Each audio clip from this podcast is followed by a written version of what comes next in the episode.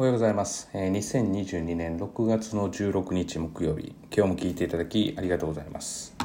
えっ、とですね、昨日の中学校2年生、高陵中学の2年生ですね、中学校2年生で1人、学年末の頃から比べた社会の点数が、えー、と44点、まあ、50点弱ですね、の近く、えー上げた生徒がいて、まあ、平均点もですね当然ながら、えーと上がっているテストなので、まあ、当然、まあ、起こりうる、まあ、ことではあるんですけれども、えーとまあ、すごいなと50点弱上げたことは素直に。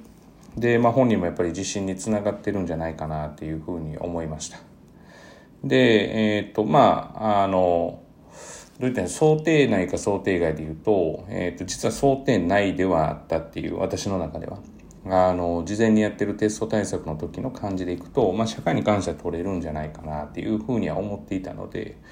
まあ、想定内ではあったんですけれどもそれでもやっぱり、まあ、素晴らしいなとプラス50点弱で90点以上に乗せてるので。まあ、いくら平均点がですね、まあ、上がったとはいえその結果は本当に素晴らしいなともっともっと高みを目指してほしいなというふうには思います。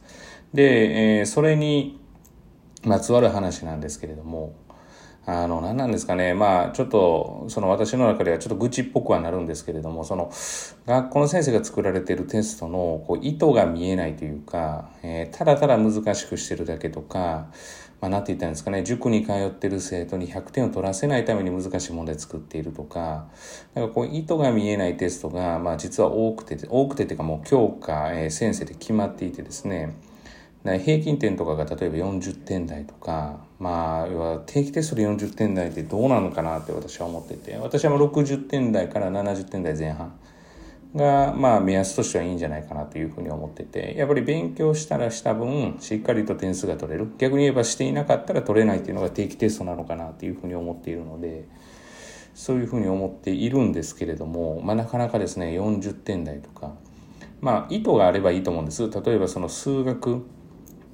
えーまあ、兵庫県の一般入試の数学なんかでいうと、まあ、平均点が大体50点台なわけですから、まあ、40点台いくこともあるわけですよね。ではそれに合わせた難易度で作れば、まあ、50点台ぐらいになりますよね。っていうふうに考えればまあ4 5 0点になることはあっても、まあ、例えばその国語とか社会っていうのは、まあ、その生徒たちがまあ社会が似てるのかな、まあ、社会でいくと普通に考えても兵庫県のその一般入試の問題って言ったらそんなに難しくありませんからだからそれにまあ難関国私立を対応してっていうことを意図してるんだったらいいんですけどまあ要はその先生のただの自己満足のために作ってるテストだったらまあ子どもたちはこう不平不満が出て当たり前なわけですよね。まあ、その辺のこう統一感っていうのはだけでもやっぱりまあ作るべきじゃないかなっていうのは常々思っています。だからそれに振り回されてるのは子どもたちなので。ただその一歩上を行くとそれに振り回されずに常に点数を取る子は必ずいるわけででそこを目指さないといけないと。いうふうには思っています。まあどちらの見方もできるんですけれどもまあ、ただもう平均点40ぐらいのテストってもうやめてほしいなっていうのが正直なところですね。うんまあ、例えばやって40点になるテストなんだったらもうやらない方がいいよねっていうふうになる可能性があるので。で逆に言えばその奇襲範囲で40点しか取らせられない、えー、と先生方の力量を嘆かないといけないっていう。ことですよね。もう例えば何て言ったら君たちは全然勉強していないから40点台なんだよ。もう要は全然できていないよねとかっていうことをまあもちろん、まあ、大声を大にしてね学校の先生がおっしゃってるとするんだったらもうそれは大きな間違いで自分たちの指導がうまくやってないから40点台になる。だ見込みと全くずれてますよね。だから大体やっぱこのぐらいの点数を取ら取るだろうという見込みのもとでやっぱ点数とは作らないといけないっていうふうに私自身は個人的に思ってます。それをまあ楽しむ楽しまないっていうのはその範囲の中で楽しまないといけないわけであの別に先生の楽しみのためにテストがあるわけではありませんからだから子どもたちっていうのがまず第一にあってのことですからね。ら意図したテストじゃないとうんまあちょっとやっぱり納得がいかないっていうのが大きくあるんじゃない。だまあそういうことをされるとこうどう要は客観的に話をしていいのかが分からなくなってくるので。まあそういうことから言うと例えば傾向は変わったんですけど高陵中学の中2の英語の問題なんかは、まあ、意図はしっかり明確にされてましたね今回は。